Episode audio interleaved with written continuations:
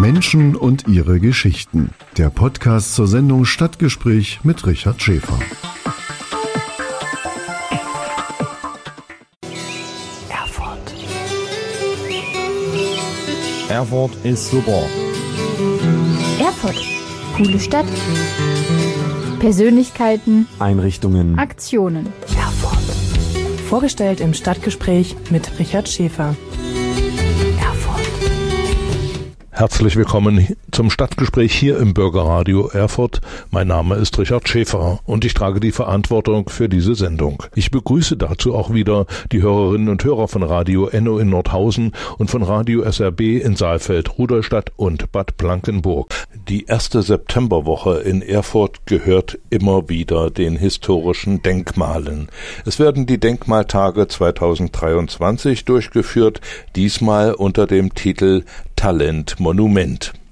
In diesem Jahr feiern die Denkmaltage ihr 30. Jubiläum und vom 5. bis zum 10. September werden bekannte und unbekannte Denkmalschätze präsentiert, um das Bewusstsein für den Denkmalschutz zu stärken. Einen kleinen Rückblick auf die 30 Jahre Denkmaltage in Erfurt bietet auch eine Ausstellung im Technischen Rathaus. Dort werden Plakate und Programmhefte der vergangenen Jahre präsentiert. Der Denkmalschutz hat in Erfurt eine lange Tradition. Aber hier gibt es nicht nur Höhepunkte, sondern auch Niederlagen Fehlentscheidungen und Fehlentwicklungen, aber auch jede Menge positive Ergebnisse. In der Presseerklärung der Stadt Erfurt heißt es dazu, Zitat, die Erfurter Altstadt wurde durch ein beispielloses Engagement gerettet, betont Oberbürgermeister Andreas Bausewein und bedankt sich bei den städtischen Behörden, Bauherren, Architekten, Restauratoren und anderen Aktoren für die Rettung und Revitalisierung zahlreicher Denkmale und historischer Gebäude. Auftakt war die Menschenkette, die die Erfurter im Dezember 1989 um die Altstadt bildeten.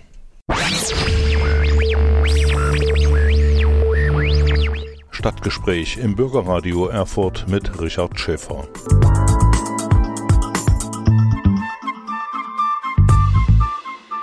Die Erfurter Altstadt ist bei Touristen sehr beliebt und die Erfurter selbst sind stolz auf diesen Stadtteil. Dabei war die Erhaltung dieses Gebietes gar nicht so einfach. Und mit diesem Thema möchte ich mich heute in dieser Sendung auseinandersetzen. Aber nun zu den historischen Ereignissen im Dezember 1989. Voranstellen möchte ich einen Auszug aus einem Buch von Dr. Antje Bauer vom Stadtarchiv Erfurt Bilder und Geschichten, erschienen im Kirschlager Verlag. Darin heißt es, die Erfurter, die 1986 die Gruppe Stadt- und Wohnumwelt gründen, wollten das nicht mehr widerstandslos hinnehmen. Mit Ausstellungen in der Michaeliskirche suchten sie ab 1987 die Öffentlichkeit, um mit der Kraft der Allgemeinheit gegen die Bedrohung der Altstadt zu protestieren. Tatsächlich gelang es, eine gewisse Veränderung der Pläne zu erwirken. Fast noch wichtiger scheint aus heutiger Sicht die erreichte Verzögerung zu sein und die zeitweilige Aussetzung der Abrisse. Im Herbst 1989 begann die Wende. Die Bedrohung der Erfurter Altstadt war ein wichtiges Thema des Protestes und der Erhalt der Altstadt stets eine Forderung. Im November 1989 rief die Gruppe Stadt und Wohnumwelt dazu auf, mit einem menschlichen Schutzwall für die Rettung der Erfurter Altstadt zu kämpfen.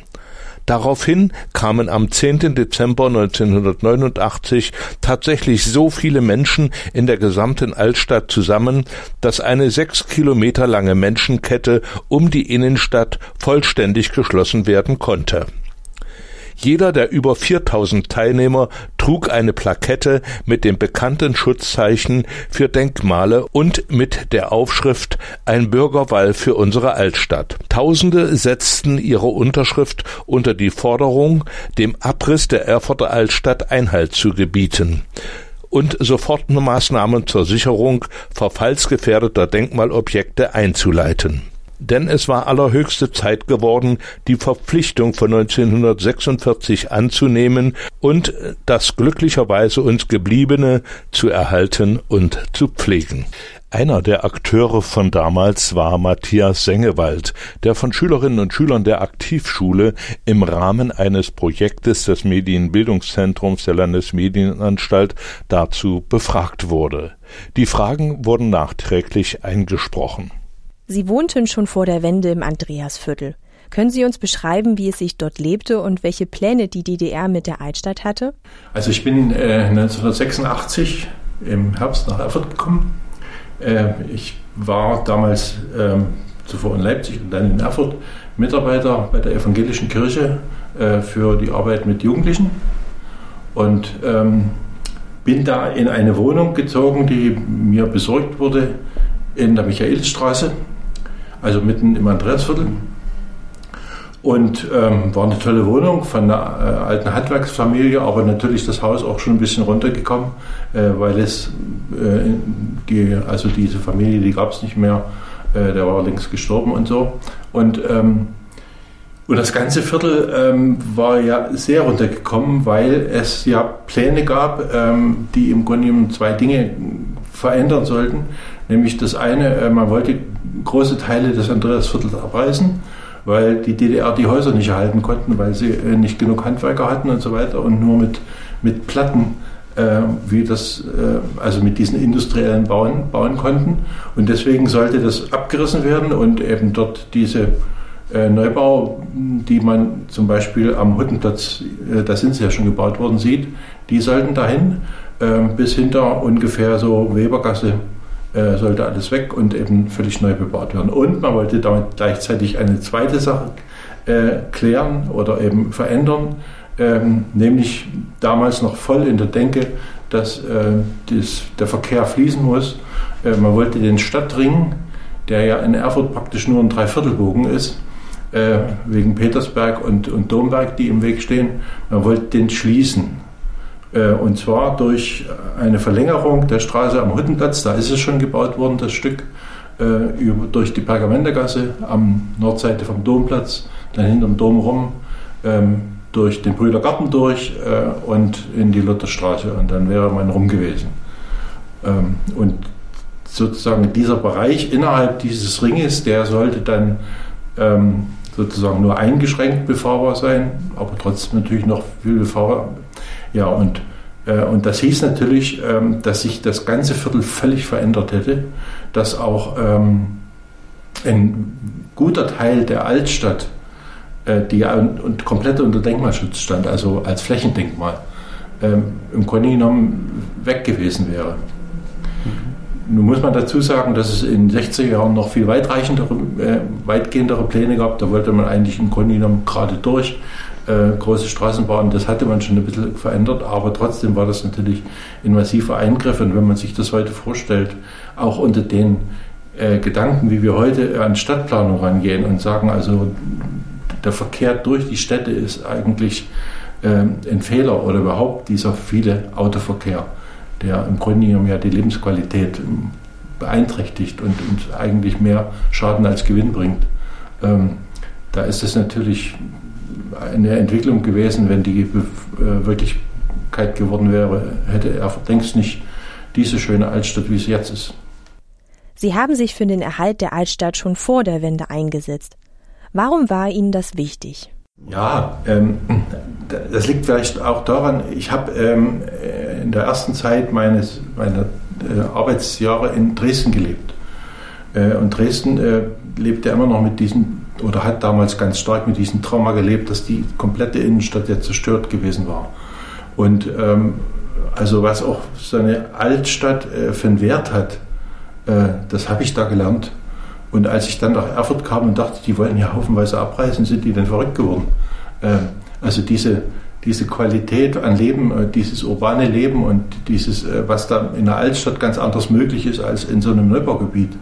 Ähm, und deswegen war das eine der Sachen, äh, wo ich gedacht habe, naja, das, das sind ja Pläne, die sind überhaupt nicht, die gehen eigentlich gar nicht mehr. Und ähm, es gab dann in der offenen Arbeit, das ist also so ein Treff, ähm, wo es auch stark immer wieder um gesellschaftliche, politische Fragen ging, der offenen Arbeit. Äh, in der Allerheiligenstraße gibt es ja heute noch. Ähm, da war am, im November 86, als ich da ankam, ein Abend, wo ein Pfarrer in Erfurt, der sich damit beschäftigt hatte, äh, erzählte, was, wie die Pläne ungefähr aussehen. So genau wusste das ja niemand.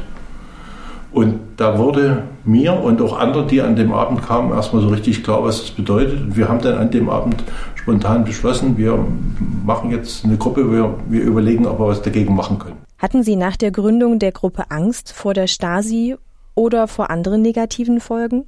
Naja, es war so, dass ähm, in der DDR ja im Grunde genommen alles von oben her gesellschaftlich geregelt war. Auch ähm, die staatliche Jugendarbeit mit FDJ und Pionieren äh, war alles durchorganisiert und, und, ähm, und es war halt ähm, immer auch das Ziel von den Leuten oder mitarbeitenden Leuten dort, alles immer auf Linie zu bringen. Ich verkürze es jetzt mal ein bisschen, aber ähm, und die einzige äh, Sache, die eben dem nicht unterlag, waren im Grunde genommen einfach aus der Geschichte heraus immer noch da die Kirchen insbesondere die evangelische Kirche, die ja im, im Gebiet der DDR äh, eine viel größere Rolle historisch auch immer gespielt hatte. War einfach, waren einfach mehr. Und ähm, ich bin ja deswegen auch, weil ich mit so vielen Dingen in der DDR eben schon immer ein bisschen kritisch war oder äh, das, deswegen bin ich ja letzten Endes auch eben zur evangelischen Kirche gegangen und habe dort äh, eine Ausbildung gemacht und äh, habe dann eben Jugendarbeit gemacht. Und die anderen, die da kamen, das waren natürlich auch Leute, also zu diesem Abend und überhaupt in die offene Arbeit, waren natürlich auch Leute, die sich im Grunde genommen an dem rieben, wie das in der DDR lief. Äh, an dieser Diktatur, die ja faktisch war, äh, an den vormundschaftlichen ähm, Bestimmtsein, dass man eben im Grunde genommen immer schön brav alles mitmachen musste. Und wenn man es machte, dann wurde man belohnt und wenn nicht, dann wurde man bestraft. Äh, das ist jetzt alles ein bisschen vereinfacht, aber das wird jetzt vielleicht zu weit bei dem Thema. Aber äh, das ist der Hintergrund. Und ähm, deswegen war es praktisch nur möglich, innerhalb der insbesondere evangelischen Kirchen so, eine Gruppe sich zusammenzufinden, weil auch also sich, sich öffentlich zu versammeln ähm, nach dem Versammlungsverordnung der DDR äh, hätte man das alles immer anmelden müssen.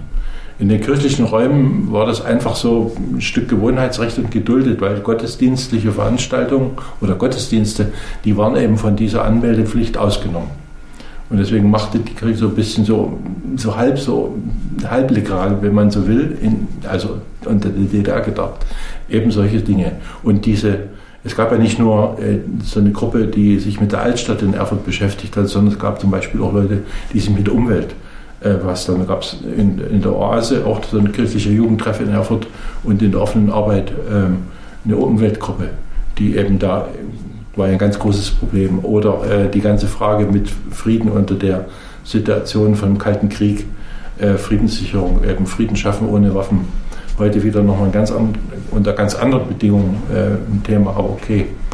Ähm, ja, und diese Gruppen mit denen hatte ich natürlich, weil das waren halt klar junge Leute, die sich da engagierten, äh, als Jugendmitarbeiter natürlich immer auch zu tun.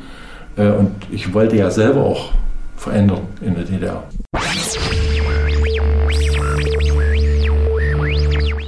Stadtgespräch im Bürgerradio Erfurt auch für die Hörerinnen und Hörer von Radio SRB in Saalfeld, Rudolstadt und Bad Blankenburg und für die Hörer von Radio Enno in Nordhausen.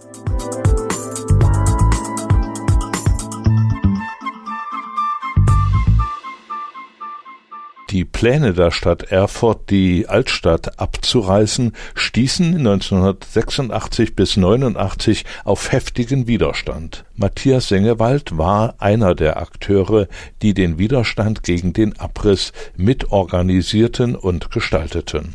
Was haben Sie mit Ihrer Gruppe gegen die Abrisspläne unternommen? Naja, die, äh, das, die einzige Möglichkeit, die einzige legale Möglichkeit, äh, sozusagen äh, seine anderen Vorstellungen in der DDR äh, auszudrücken, war eine Eingabe zu machen. Also das heißt, man äh, schrieb an äh, die zuständigen Stellen, äh, womit man eben nicht einverstanden war, was man falsch findet und was man verbessern sollte. Und ähm, also zum Beispiel, was heute selbstverständlich ist, dass man sich an Abgeordneten wendet, das hat überhaupt keinen Zweck gehabt, weil die alle äh, im Grunde genommen für das gestimmt haben, was da vorgelegt wurde. Oder vielleicht mal von Einzelnen abgesehen, ähm, aber, aber das waren Ausnahmen, totale Ausnahmen. Oder ähm, ein, ein, Parteiensystem, wo die einen stärker die Meinung und die anderen die, äh, das in einer anderen Meinung, wo dann gegen miteinander ein Kompromiss ausgehandelt wird, das gab es ja alles nicht. Es war ja sozusagen alles von oben durch organisiert. Einheitspartei, auch die, die Parteien, die es noch gab, die waren dann praktisch voll auf Linie der SED. Äh, und, und das, so funktionierte eben die DDR-Diktatur. Das muss man einfach heute immer wieder klar machen. Und wie gesagt, Eingabe die einzige Möglichkeit und die, das Ergebnis für so eine Eingabe war in der Regel, man kriegte entweder schriftlich oder äh, Bescheid oder ähm, wurde noch viel seltener eingeladen. Wir wurden, äh, wir hatten das ja einzeln gemacht, wir wurden zum, äh, eingeladen in, äh, zu, einzeln äh, in die Stadtverwaltung, also in das Büro des Stadtarchitekten, so hieß es damals. Ähm, und dann wurde uns erklärt, so, ich karikiere das jetzt mal ein bisschen so nach dem Motto, also lieber Bürger, wir tun nur das Beste für alle. Und äh, wenn Sie meinen, dass das nicht ist, dann erklären wir es Ihnen auch nochmal. Äh, also es war im Grunde genommen klar, es wird dann nichts geändert. Oder wenn dann nur minimal. Ähm, und so. Aber diese Eingabengespräche, die hatten den Effekt, dass wir erstmal so richtig mitgekriegt haben, was eigentlich geplant war. Äh, also den ganzen Umfang auch mitkriegten, äh, auch in Details. Und wir haben uns dann im, ja immer wieder getroffen als Gruppe nach diesen Gesprächen und dann haben wir beschlossen, das müssen wir an die Öffentlichkeit bringen. An die Öffentlichkeit bringen in der DDR ähm, innerhalb der staatlichen vorgegebenen Sachen äh, ging nicht, weil dann hätten die das sofort unterbunden. Es war ja sozusagen gegen das Offizielle. Die einzige Möglichkeit war eben wieder in der Kirche. Die Michaeliskirche bot sich an, äh, die, die, liegt mitten in der Altstadt. Äh, die war damals als Touristenkirche jeden Tag offen, zum Besichtigen einfach so. Und ähm, der Leiter von der Stadtmission, wo sie dazugehörte, der war auch ganz offen für solche Dinge, hat das auch unterstützt. Und äh, dann haben wir dort eine Ausstellung gemacht, wo wir im Grunde genommen dargestellt haben, wie die Pläne aussehen, wie, das, wie die Pergamentergasse äh, sein könnte, wenn man sie renoviert und wie es äh, in, in Schwarz-Weiß-Fotos so eingezeichnet, äh, wie es aussieht, wenn, wenn äh, diese Pläne verwirklicht werden. Auch Gedanken gemacht, wie die Verkehrsführung, wie man die anders machen könnte und so weiter. Und diese Ausstellung, die war im Mai und Juni 87. Ähm, die schlug ein bisschen ein wie eine Bombe, ähm, weil ganz viele Leute in der DDR, äh, in, in, Erfurt, ähm, in die Michaeliskirche gingen und sich diese Ausstellung anguckten. Und ein zweiter Effekt, den wir gar nicht bedacht hatten anfangs, war, dass die, äh, es lag dann Gästebuch aus, das lag schon immer dort. Und da fingen die Leute an, an ihre Meinung reinzuschreiben. Ähm, und das erste Gästebuch war nach einer Woche weg. Äh, wir haben es dann später bei der Stasi wiedergefunden, nach 90 oder viel später eigentlich genau genommen. Und ähm, wir haben dann ein zweites hingelegt und die, es waren dann also, ich glaube 150 Einträge oder sowas, also eine Unmenge für damalige Verhältnisse. Man, äh, man, in so einer Diktatur, man äußert sich ja auch nicht, wenn, wenn man Angst hat. Äh, und da, das war so ein erster Punkt, wo Leute eben gesagt haben, okay, zum Teil haben die sogar mit Namen unterschrieben. Jedenfalls haben wir dann aus diesen äh, Eintragungen und natürlich aus unseren Überlegungen aufgrund der Gespräche mit, mit der Stadt und so weiter, haben wir dann zwei äh, sehr umfangreiche, ausführliche Eingaben gemacht, wo wir im Grunde genommen Vorschläge gemacht haben, wie die Planung ganz anders gemacht werden können. Indem man eben äh, verzichtet auf diesen Stadtring und den Verkehr anders organisiert, überhaupt Verkehrsvermeidung äh, also bringt Radverkehr äh, viel mehr ermöglicht, der ja in so einer Stadt funktioniert. Alles Dinge, die, die jetzt mehr oder weniger selbstverständlich sind oder jedenfalls jetzt so richtig in die Gänge kommen. Ähm, ich staune da manchmal selber, ähm, was für gute Gedanken. Aber wir haben das natürlich auch nicht alles selber erfunden. Es gab ja zum Teil Leute, die schon damals so gedacht haben, aber es waren natürlich Ausnahmen. Ja, Und diese beiden Eingaben, also eine zur Verkehrsproblematik und eine zur Denkmalpflege, ähm, die, die haben dann nochmal bewirkt, dass tatsächlich sozusagen von oben zum, zur Stadt Erfurt gesagt wurde, was ist denn hier bei euch los? Äh, da gibt es so viel Unruhe und sowas, ihr müsst das mal in Ordnung bringen. Und dann, dann haben die äh, nochmal zum Teil ein bisschen Planungen zurückgenommen äh, und es hat einfach die ganze Sache nochmal verzögert um zwei Jahre. Und das war dann im Grunde genommen im Herbst 89 sollte es eigentlich losgehen mit dem Flächenabriss. Zum Teil ist schon vorher abgerissen worden, weil die Häuser ja ähm, zum Teil schon jahrelang leer standen und, äh, und deswegen äh, die Dächer kaputt waren, Fenster kaputt waren und zum Teil schon, schon einsturzgefährdet waren. Eine Sache, die die Stadt auch äh, die Stadt Erfurt äh, als Reaktion auf die äh, auf diese Ausstellung äh, eingeführt hat, waren, dass man in größeren abständen sonntags vormittags zu Bürgergesprächen einlud zu bestimmten Themen. Das erste war irgendwann 1988 oder Ende 87 kann das auch noch sein, gewesen sein, oder zweite Hälfte 87, zum Thema Bauen. Und die liefen natürlich ähnlich ab wie diese Eingabengespräche.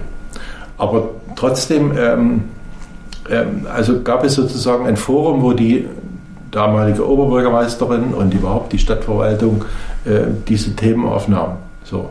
Und äh, das letzte von diesen Bürgergesprächen fand am 15. Oktober 89 statt. Äh, und da ging es wieder zufällig um Bauen. Und da sind wir als Gruppe natürlich dann also es war ja schon ganz viel im, im, im, im Laufen in der DDR. Am 9. Oktober war ja in Leipzig diese große Demonstration, ähm, wo eben nicht geschossen wurde, wo klar war, jetzt ändert sich was. Wo dann äh, ein paar Tage später ist Honecker abgesetzt worden und so weiter.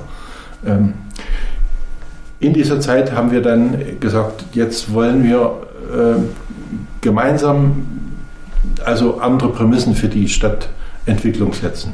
Und daraufhin wurde dann am 15. November, das war der erste Termin, ähm, 89 ein Arbeitskreis Innenstadt ins Leben gerufen von den Leitern von der Stadtplanung und äh, Verkehrsplanung und uns als Gruppe. Im Grunde war das eine Art runder Tisch für die Stadt- und Verkehrsplanung in Erfurt.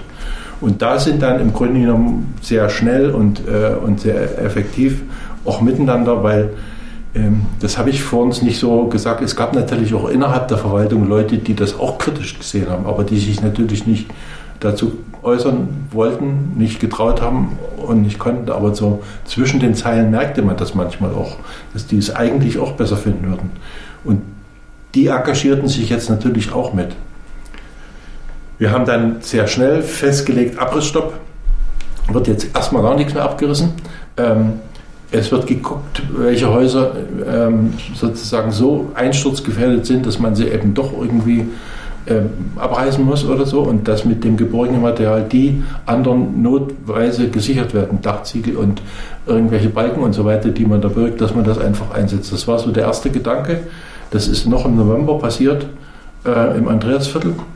Und dann sind natürlich auch sehr schnell äh, schon Ideen entwickelt worden, dass wir gesagt haben, also diese sind ja zum größten Teil kleinere Häuser, wo entweder eine Familie wohnt oder äh, zwei Familien oder sowas im Andreasviertel, äh, wo im Grunde genommen auch Platz für Handwerker ist. Also äh, das war so die, der Gedanke und dass, dass eben dieses ähm, Wohnen, Arbeiten und, äh, und im Grunde genommen hinten sind ja oft kleine Gärtchen, also erholen und, und auch einkaufen in der Innenstadt, dass es eben wieder zusammenkommt und nicht verteilt wird da in Neubaugebiet und da in Einkaufsgebiet und, und so weiter, was ja unglaublich Verkehr erzeugt. Also auch solche Gedanken haben wir damals schon äh, da reingebracht.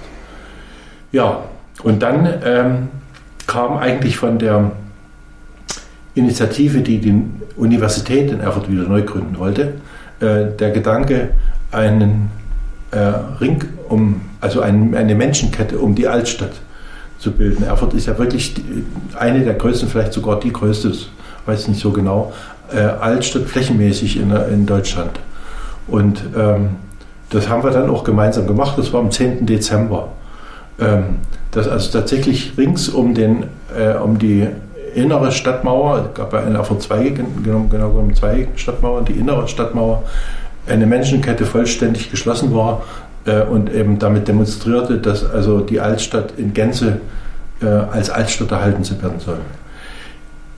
Die, das war natürlich ganz wichtig und es war auch toll, weil das unglaublich viel ähm, Öffentlichkeit äh, erzeugte, diese, diese äh, Menschenkette. Das ging durch die Presse, es ging sogar im Ausland zum Teil durch Medien und so. Äh, und damit war auch klar, dass jetzt, das geht nicht mehr zurückzudrehen. Ähm, aber man muss natürlich auf der anderen Seite auch sagen, ohne diese Vorarbeit, und das betrifft überhaupt die ganze friedliche Revolution der DDR, die in, in diesen verschiedenen Gruppen gewesen ist, äh, wäre das nicht so gelaufen. Ähm, ohne diese vorher schon kritischen Geister, die eben Veränderungen äh, angemahnt haben und, und auch bedacht haben, wie man ändern könnte, hätte vieles auch nicht so funktionieren können. Hat natürlich dann vieles auch nicht so funktioniert, äh, aber das ist nochmal ein ganz anderes Kapitel.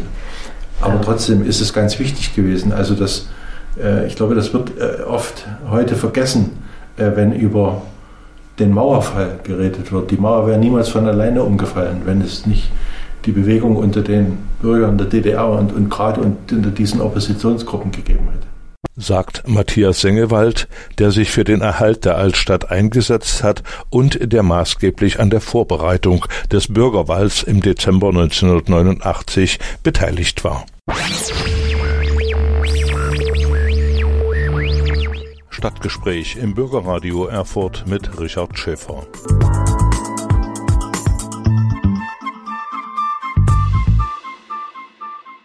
Nach so viel Geschichte werfen wir jetzt natürlich einen Blick in das Programm der Denkmaltage Erfurt 2023, die unter dem Titel Talent Monument stehen. Und da gibt es jede Menge geöffnete Einrichtungen, die ich Ihnen, liebe Hörerinnen und Hörer, nur empfehlen kann. Führungen mit sachkundigen Personen, zum Beispiel Führungen im Bartholomäusturm mit Tim Ertl am 6. September von 16 bis 17 Uhr oder Führungen im Dom St. Marien.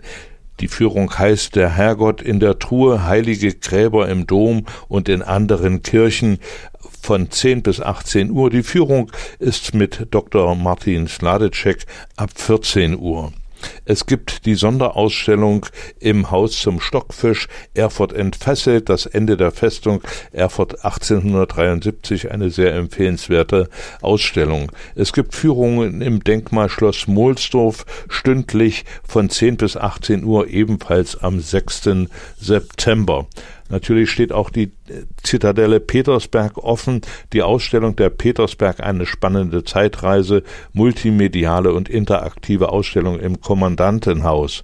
Es gibt eine Führung durch die Ausstellung der Petersberg, eine spannende Zeitreise am 6. September um 16 Uhr und auch Führungen auf dem Gelände der Zitadelle um 17.30 Uhr. Die Führung Das Jakobsenviertel, eine Wohnanlage Mitte der 1920er Jahre Jahre mit Niveau wird am 6. September um 11 Uhr von mir persönlich durchgeführt und ich freue mich, dass dazu auch die Anna Hennig, die Restauratorin des Arte Deco Brunnens, der für Hermann Heinrich Bösenberg im Jakobsenviertel errichtet worden ist, dabei ist. Und ich werde zu dieser Führung auch einige meiner Rechercheergebnisse in Hamburg zur Verfügung stellen.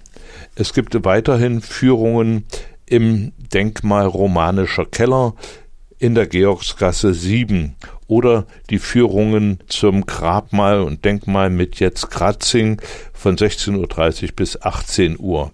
Und äh, weitere Höhepunkte können Sie im Programmheft der Denkmaltage 2023 entnehmen. Stadtgespräch im Bürgerradio Erfurt mit Richard Schäfer.